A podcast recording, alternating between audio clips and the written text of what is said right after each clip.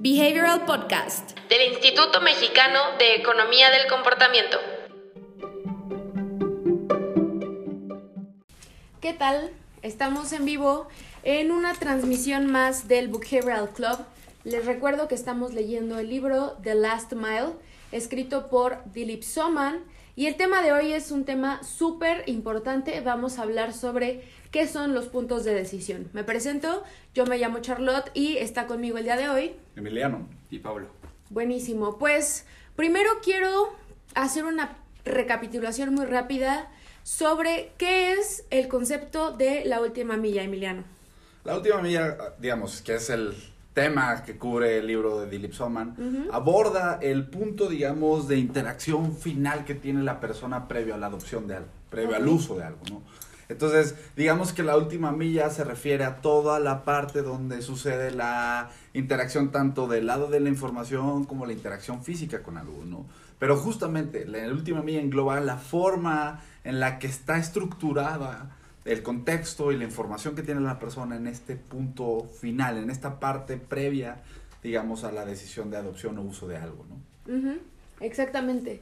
Y entonces, ya que nosotros sabemos que existe esa última milla, es súper necesario hablar sobre un concepto llamado puntos de decisión. Pablo, ¿podrías, ¿podrías explicarnos qué es un punto de decisión? Sí. primero tenemos que entender, eh, digamos, en dónde se encuentra un punto de decisión. Un punto de decisión se encuentra generalmente dentro de un proceso. Y un proceso lo podemos comprender como una sucesión de pasos que lleva, digamos, a una acción, a una última acción que termina este proceso. Ahora, los puntos de decisión entonces, ¿qué son?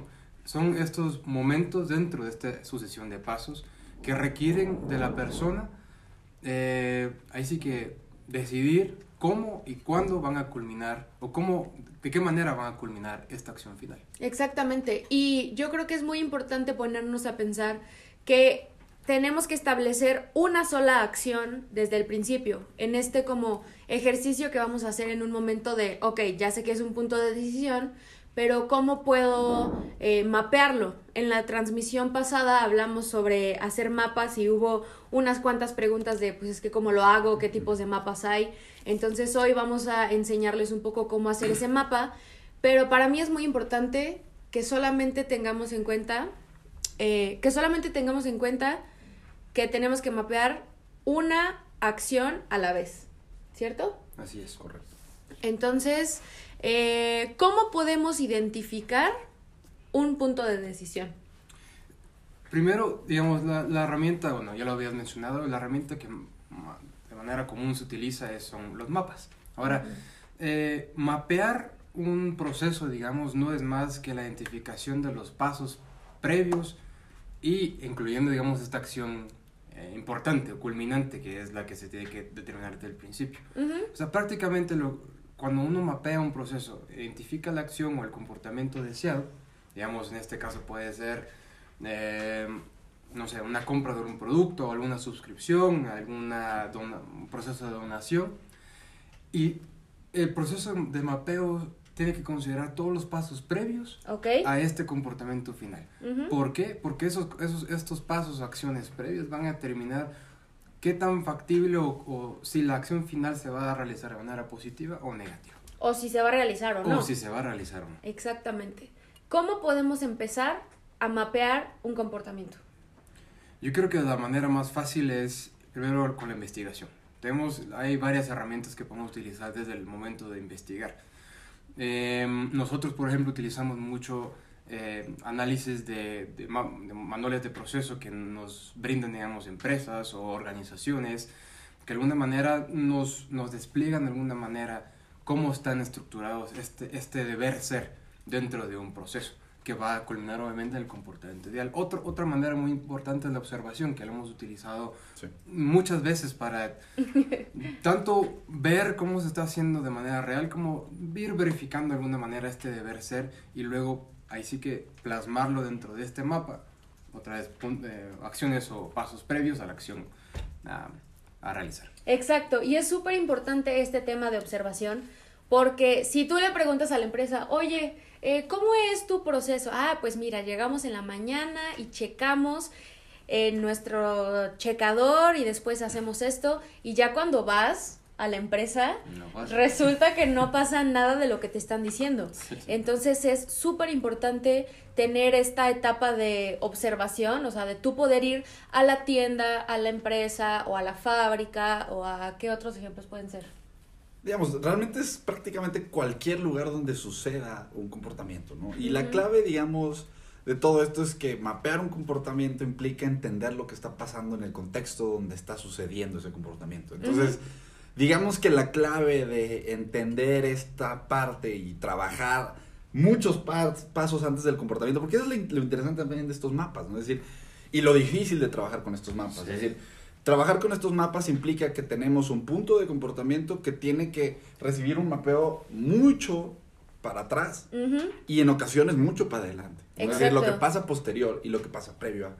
Entonces, de cierta manera, esto rompe un poco la forma tradicional de analizar comportamientos porque normalmente se aborda desde la perspectiva de entrar directamente a un punto y reajustar lo que está sucediendo en ese espacio, ¿no? Es decir, dentro del concepto de nudging está muy latente esta idea de, bueno, yo en este espacio, tal cual, Puedo hacer. ¿qué puedo hacer? Exacto. Ahora, este concepto de trabajar con mapas lo que trae a la mesa es algo que vuelve este análisis multidimensional de nuevo, ¿no? Porque es decir, al final ya no estás estudiando lo que pasa aquí, sino estás estudiando lo que pasa aquí, pero que tiene, digamos, o que se influencia desde antes, ¿no? Es decir, por ejemplo, si tú hablas del punto de decisión donde la persona, no sé, pensemos en un momento donde está parado frente al anaquel.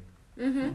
Hay información que tiene la persona y información que tiene el contexto. Para tú entender lo que tiene la persona, tienes que entender lo que pasó previo a. Es le decir, ahí. exactamente, es decir, si la persona, eh, o, o para, para entender qué puntos de referencia, qué información tiene la persona, tenemos que entender qué punto ¿De contacto viene? tuvo Claro. antes, ¿no? Es decir, qué información se le dio antes a la persona y qué va a pasar posterior a lo que lleva a cabo en este momento. Entonces, Claro. digamos que los mapas se vuelven muy importantes por eso, porque nos permiten dos cosas. Llevar el análisis del comportamiento a algo multidimensional y por otro lado también se vuelven súper importantes porque nos obligan de cierta manera a mantenernos conectados con el proceso que tiene la empresa. Y eso es tal vez en la práctica lo más importante, porque es decir, las herramientas de comportamiento te permiten idear cosas y soluciones muy potentes. Sí. El problema que todo mundo tiene, ¿no? Nosotros lo encontramos a todas las personas que llegan al curso nos dicen exactamente lo mismo.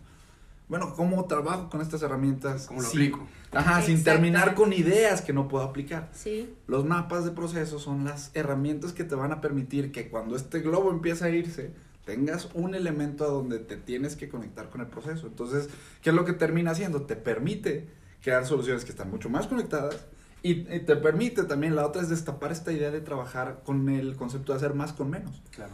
Si tú te conectas y entiendes bien el proceso, si más haces un buen mapa de procesos, haces una buena identificación de los puntos de contacto, tú vas a saber qué es lo que ya tienes disponible para trabajar y qué cosas puedes rediseñar, no en el momento o en este contexto, sino en todo lo que sucede previo, ¿no? De eso, algo muy interesante de los mapas es que los mapas hacen esta distinción en lo que es acciones de la última milla, es decir, la parte donde la persona está interactuando en este punto final, y acciones pre-última milla, que es todo lo que pasa previo a este momento de decisión. Y ahí es donde haciendo esta distinción y cargando o entendiendo qué información se está cargando en las partes previas, podemos entender por qué la persona tiene ciertos puntos de referencia o cierta información en esa última milla y por qué la decisión que está tomando está influenciada de esa forma. Al, al final esto- estas acciones pre-última mía, digamos, que mencionabas, al final piensen que de esta manera es como cómo está pavimentado el camino hacia,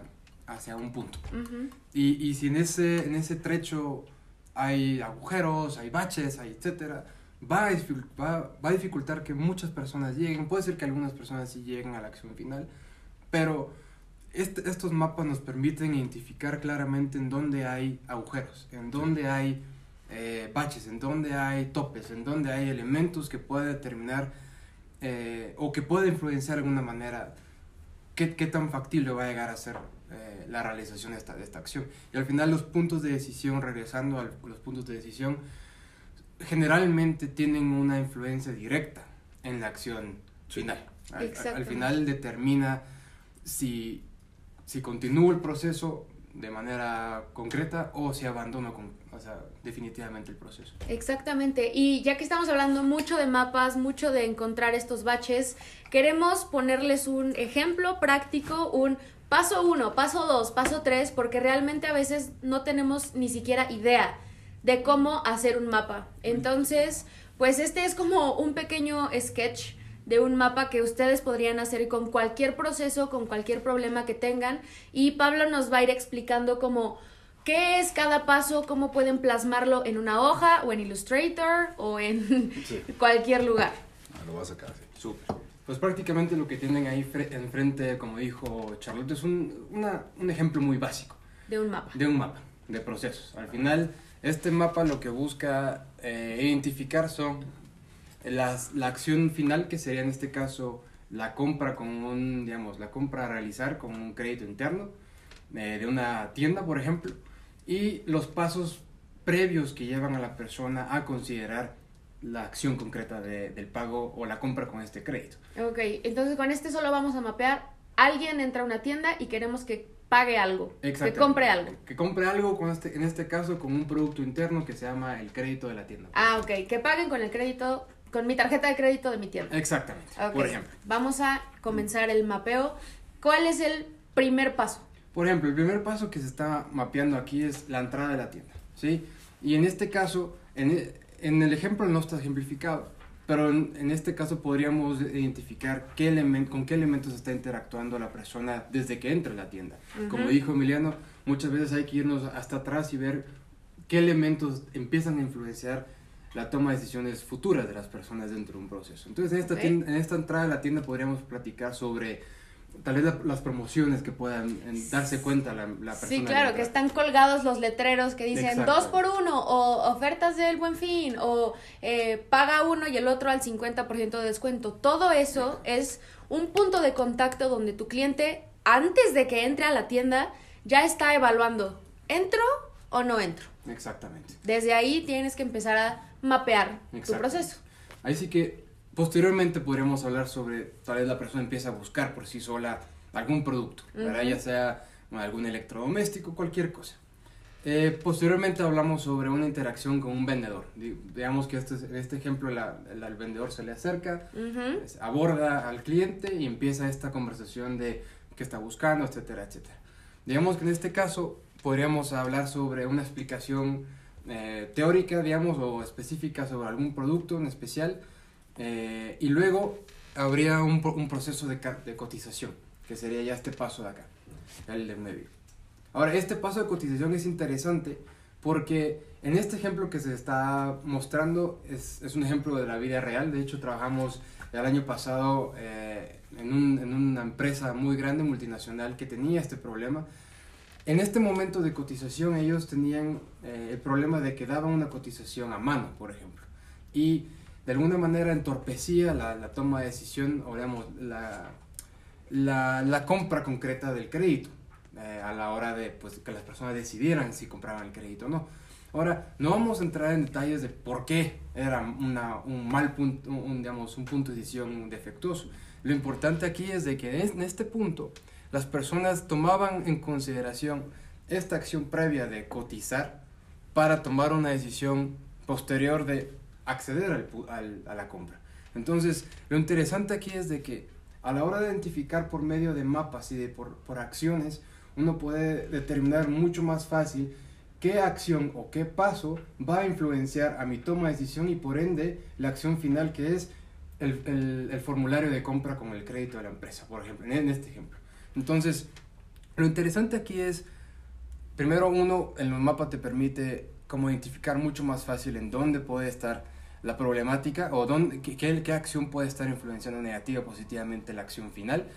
Y por ejemplo, te, te permite también ver qué puntos de contacto dentro de esa acción están otra vez eh, en relación, se está relacionando con la persona para poder, digamos, eh, facilitar o entorpecer esta acción. Entonces, aquí lo, lo, lo, lo que me gustaría que se llevaran es de que podemos identificar mucho más fácil con mapas los, los puntos vulnerables dentro de un proceso que pueden llevar a una, a una toma de decisión, a un punto de abandono en el que si se me dificulta la toma de decisión yo puedo abandonar y no puedo considerar el, el- el crédito interno en este caso en ningún momento o en cambio si se me facilita la decisión por medio de los puntos de contacto y dentro de esta acción puedo de alguna manera propiciar que esta toma de acción que se desea se lleve a cabo.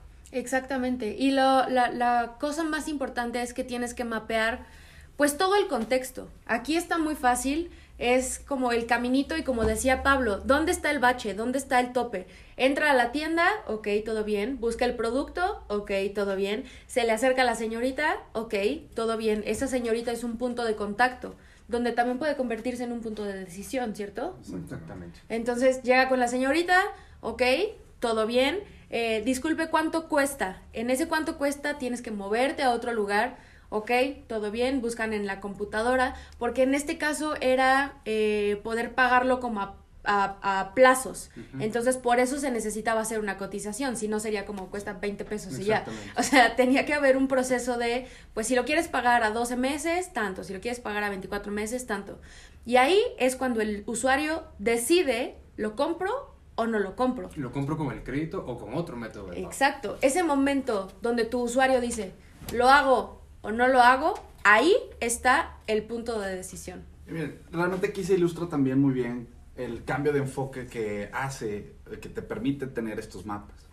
Decir, normalmente un, map, eh, un problema similar a esto, el approach tradicional de la mayoría de los modelos de cambio de comportamiento sería céntrate aquí y entiende lo que está pasando aquí.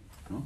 Ahora, el traer al juego los mapas te permite, sí, analizar lo que está pasando aquí, pero muy probablemente lo que está pasando aquí viene afectado por algo que está sucediendo antes.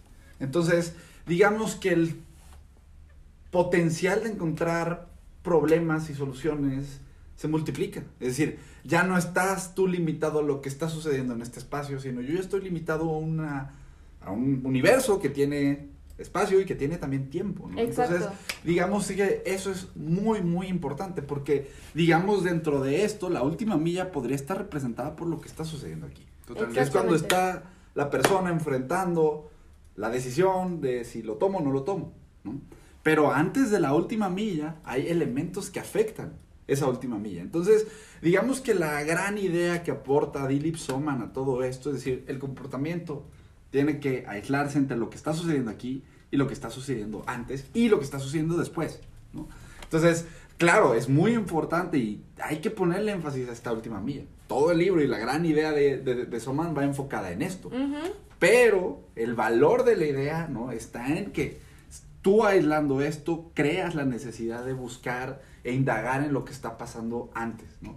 Entonces les digo, es un enfoque que cambia la manera de trabajar alrededor del comportamiento, pero que te trae a la mesa una un potencial de encontrar soluciones y de encontrar formas distintas de trabajar, porque otra vez, es decir, un trabajo de notch puede ser Ahí. de una forma, pero puedes resolver de la misma manera con una pieza de información acá. Claro. Entonces, es decir, es, es, es, es como abrir el libro y encontrar 50 capítulos que no habías leído. ¿no?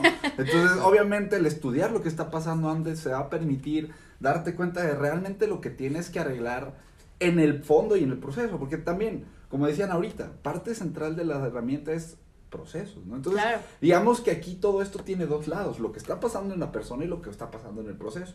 Y tú cuando tienes la posibilidad de incidir en esto, tienes la posibilidad de incidir en el proceso, rediseñando el proceso o en la información que expones a la persona durante ese proceso. ¿no? Ujú. Entonces, otra vez, es, te crea o te permite hacer un análisis mucho más detallado. Obviamente, pues para nosotros la cantidad de trabajo que se mete en estos mapas, pues es mucho más grande de lo que tal vez esperarías, pero porque toda la investigación de comportamiento vacía o se viene a esto, ¿no? Entonces es muy, muy importante que estos mapas estén robustos, ¿no? Claro. Si tienes un mapa robusto vas a tener un análisis robusto y si tienes un análisis robusto vas a tener una solución robusta. Entonces ese es el verdadero, creo, valor de este concepto. Sí, yo, yo creo que solo agregaría a, a lo que mencionabas de tanto ver la influencia, digamos, de los pasos previos y, y cómo y la importancia de ver los pasos posteriores es de que analizar, en este caso no se ejemplifica los pasos posteriores, Posteriores. a- a la- a la- a la- al llenado de formulario de compra con el crédito, etcétera, pero si se llegaran a mapear, uno puede realmente encontrar estos baches o topes que pueden entorpecer la adopción de, ese, de esa acción que se está haciendo. Entonces, al final, eh, ver, digamos, los pasos posteriores puede ayudarte a, determinar cómo, cómo, cómo hacer la estrategia de adopción de este comportamiento que se está buscando. Y digamos, eso es, eso es bien interesante, porque no sé si te acuerdas, Charlotte, el otro día que hablábamos de, del concepto de adopción, ¿no? Y decíamos, adopción es como cuando invitas a una persona a tu casa. es decir, primero tienes que barrer la entrada y ya después le abres la puerta, ¿no? Entonces, de cierta manera, este proceso de investigar lo que hay previo es una forma de, y de quitar barreras previas, es una forma de barrer la entrada. De permitir que la persona llegue fácil a esa última milla y entonces una vez que está en esa última milla, el enfoque o la concentración debe ir en abrir la puerta. Es decir, que esa última milla esté estructurada de una forma en la que permita a la persona interactuar, extraer valor y decidir. Entonces, realmente creo que eso es la, el valor que trae todo esto, ¿no? Es decir, te permite ver no solamente en este contexto lo que tenemos que modificar, sino para atrás, ¿no? ¿Qué tengo que hacer yo para entonces poder ir eh, quitando estas barreras, barriendo esta entrada para poder después abrir la puerta. Exactamente, y yo creo que un ejemplo muy tangible que puede ser que nos haya pasado a todos en temas de puntos de decisión y última milla es cuando, imagina que entras a una tienda, eh, no sé, una tiendita, agarras las papas, el refresco, agarras toda la comida, tú ya decidiste qué vas a comprar, decidiste que sí quieres consumir, llegas a la caja y te dicen, es que no acepto tarjeta Ahí la última milla es, no hay tarjeta. O sea, yo ya decidí entrar, decidí consumir, me tomé el tiempo de agarrar las cosas. La acción para la tienda tendría que ser, pues quiero que la gente compre. Y en esa última milla se fue, se murió. En el punto de decisión de con tarjeta o con efectivo. Si no tengo efectivo y tengo que usar la tarjeta y no hay terminal, esa es la última milla que le va a fallar a esta empresa en el punto de decisión de venta, que es como lo que más le va a importar a la tiendita, y si no, y, si, y, ahí es cuando se les cae la venta, por algo tan simple como, híjole, es que no tengo tarjeta. Pudieron haber invertido en publicidad para que la gente fuera y aún así ahí no iba a estar el problema. Pero si no se mapea el problema, o sea, ¿qué tal que le echan la culpa a otra cosa de, ay, no, es que no me surtieron de este producto? O sea, para nada. Es interesante porque el ejemplo que pones es, la persona ya vio el valor del producto. Exacto. Ya, o sea, ya vio que ese valor le sirve. El problema aquí viene por un proceso de última milla que está mal cubierto. Pero hay otras que no tienen que ver con el proceso, que tienen que ver con algo que está pasando en la cabeza de las personas. Y pensemos en el número de opciones, ¿no? Es decir, una persona que tiene que tomar esa decisión final de, ok, ya, sé que tengo que hacer un, tomar una fore Ok. Tener que decidir entre tres afores versus tener que decidir entre 50 afores, ¿no?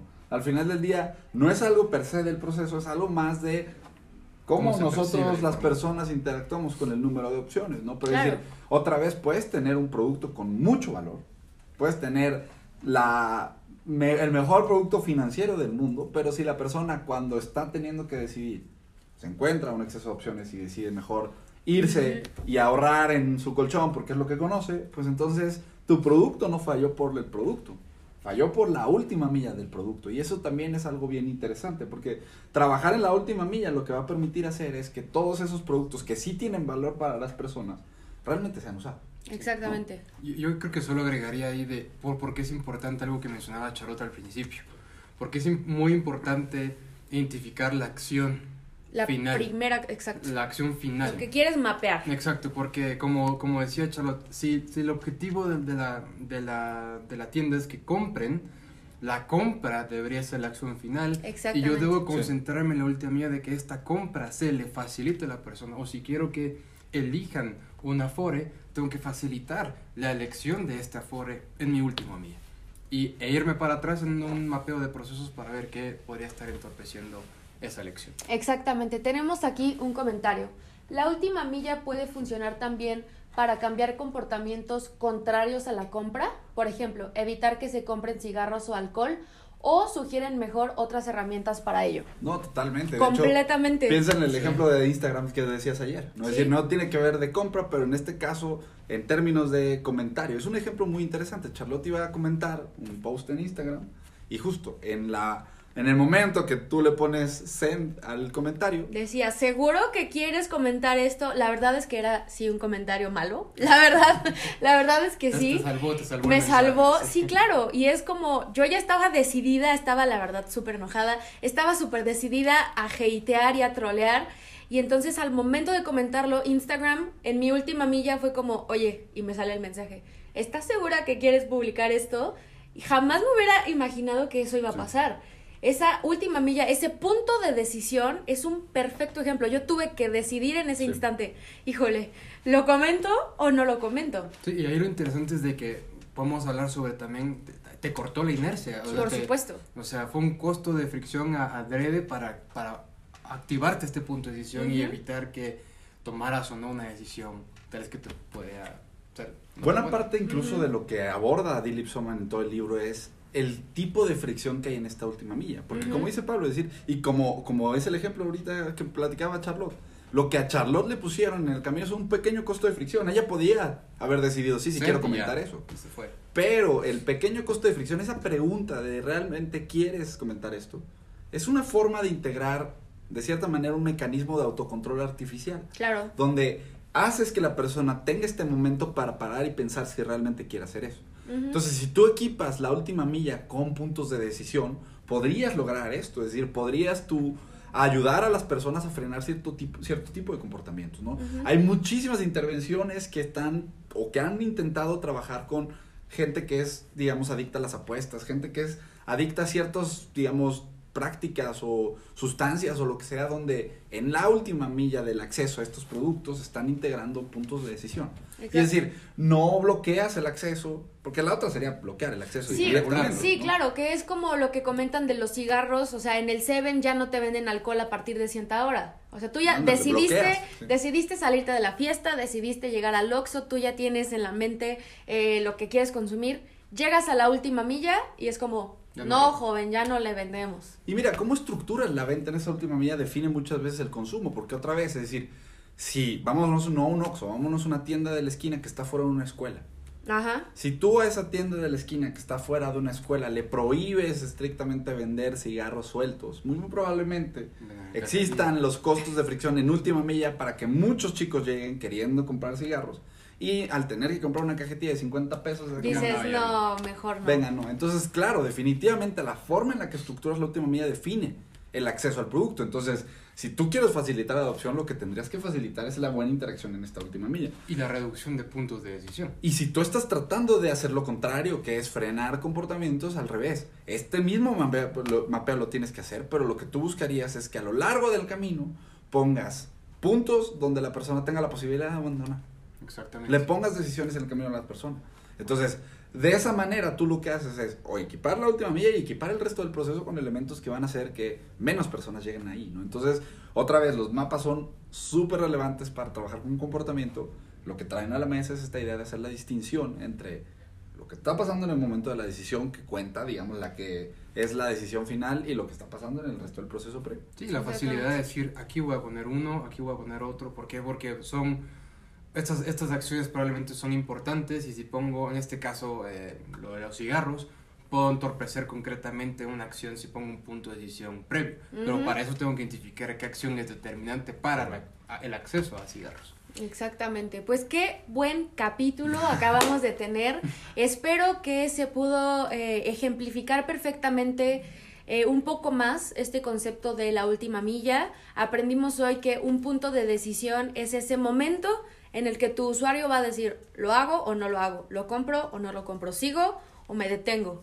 Sí. Y la importancia de saber que en el punto de decisión final va a estar la última milla. Si queremos detenerlos, pues sí podemos poner ahí costos de fricción y si no, pues quitarles toda la recarga cognitiva que pueda existir.